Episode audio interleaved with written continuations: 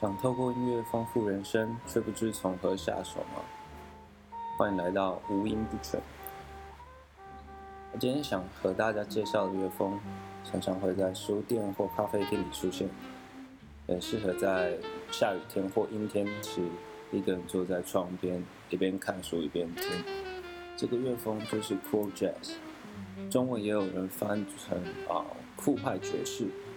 要开始讲 Cool Jazz 前，那我们先了解 Cool 这个词是怎么来的。其实它是比较得来的，怎么说呢？爵士弹奏可分为两种，Hard or Cool。这两种弹奏的风格从一开始就已经存在，但直到一九五零年的时候，Cool 才开始自成一格。如果你问科学家的话，Hard 代表有很多能量，Cool 的东西则能量低上许多。套用在爵士乐里也是一样的，Hot Jazz 代表能量充沛的爵士乐，而 Cool Jazz 相较起来能量比较低的爵士乐。我们先来认识一下这两者的差异。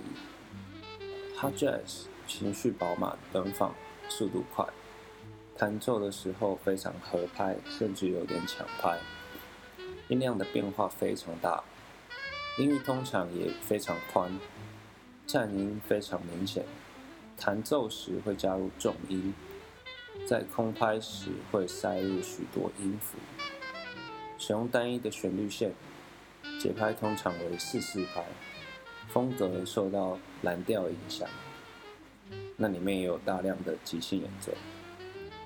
Cool Jazz 完全相反，情绪较为内敛、放松，速度多为慢板到中板，节奏轻快且安静。弹奏的时候比较拖拍，音量变化较小，音域呢通常也落在中低音域，颤音用的非常少，甚至没有。弹奏时加入重音，大量运用空白，不会塞满，旋律线会有两个以上，节拍开始出现奇数拍，像 Take Five。呃，风格则是受到古典乐影响，即兴演奏较少。较多是事先谱好的曲子。简单来说，Hot Jazz 就是情绪奔放、外向的爵士乐，而 Cool Jazz 的情绪上较为内敛、内向。像呃，Bebop 就属于 Hot Jazz。那 Cool Jazz 的出现呢，其实是在一九五零年代，是当时对 Bebop 的一个回应。Bebop 演奏的风格是快、重、音域高、能量激昂。内敛紧凑，Cool Jazz 则恰好相反，其风格是慢、轻柔，旋律线像唱歌一样，音域较低，充满许多空间。以下这几位早期的爵士音乐家被视为这种演奏方式的启蒙者，像呃 Biggs、Beat the Bad、Frankie Trumbauer，那特别是 Lester Young，他被视为 Cool Jazz 之父。Lester Young 曾在 Count Basie 的 Big Band 里演奏，当时有许多独奏家的演奏风格都是又快又猛，例如 Coleman Hawkins，但 Young 却不一样，他的演奏既轻柔又放松，有许多呼吸的空间。事实上，Young 不只是演奏上符合 Cool 的定义，他他自他自己就是阔的象征，他的穿着总是非常时尚，整个人很放松。演奏萨克斯风时，总是把乐器微微倾斜着，而且用字遣词充满了行话。有人甚至说是他把酷变赞美的意思。所以，呃，你能用酷来形容某个东西，类似这样，嗯，可是有一部分的功劳。好，那虽然 Cool Jazz 受到 Lester Young 的影响，但却是由 Miles Davis 创造出来的。Miles Davis 当时跟其他爵士乐手一样，一开始都是演奏 Bebop，但是他跟其他 Bebop 乐手比较起来，风格没那么激进，没那么快，啊，音量也没那么大声，音域也没那么高。他演奏的时候，通常都比较放松，呃，只吹小号中间的音域，并在许多地方留白。他其实并不是非常适合演奏 Bebop。所以在一九四九到一九五九，哎，五九一九五零年时，他找了一群音乐家一同制作了《Bird Cool》这张专辑。这张专辑非常创新，呃，主要的原因是，这是呃这张专辑录制的时候是以九重奏的方式录制，那比传统的 Bebop 乐团编制大上许多。他在曲式跟编曲上也受到古典乐影响，并不只是 AABA，啊，就是传统的 Jazz Standard 的曲式，或者是十二 bar 蓝调的曲式。那在声音的上面呢，也受到古典室内乐的影响。那在作曲的时候，它会使用对位法，啊，不像 Bebop 就单纯很多乐器一起演奏主旋律。那他他们也从呃第一次在爵士乐里运用新的乐器，比如说法国号、低音号、长笛，呃跟双簧管，与 Bebop 比较起来呢，他们的段落也是比较多事先写好的，即兴的段落比较少。那在情绪上也比较抽离并且理智。那所以简单来讲就是呃酷，就一个字酷。那当时呢，也有人批评说，Cool Jazz 是一种白人的爵士，因为通常都是白人受过大学教育的音乐家在演奏，那受到古典乐的影响多过于蓝调或者是 swing。那喜欢这类音乐的听众呢，大多也是白人，而不是原本一些 Bebop 的听众。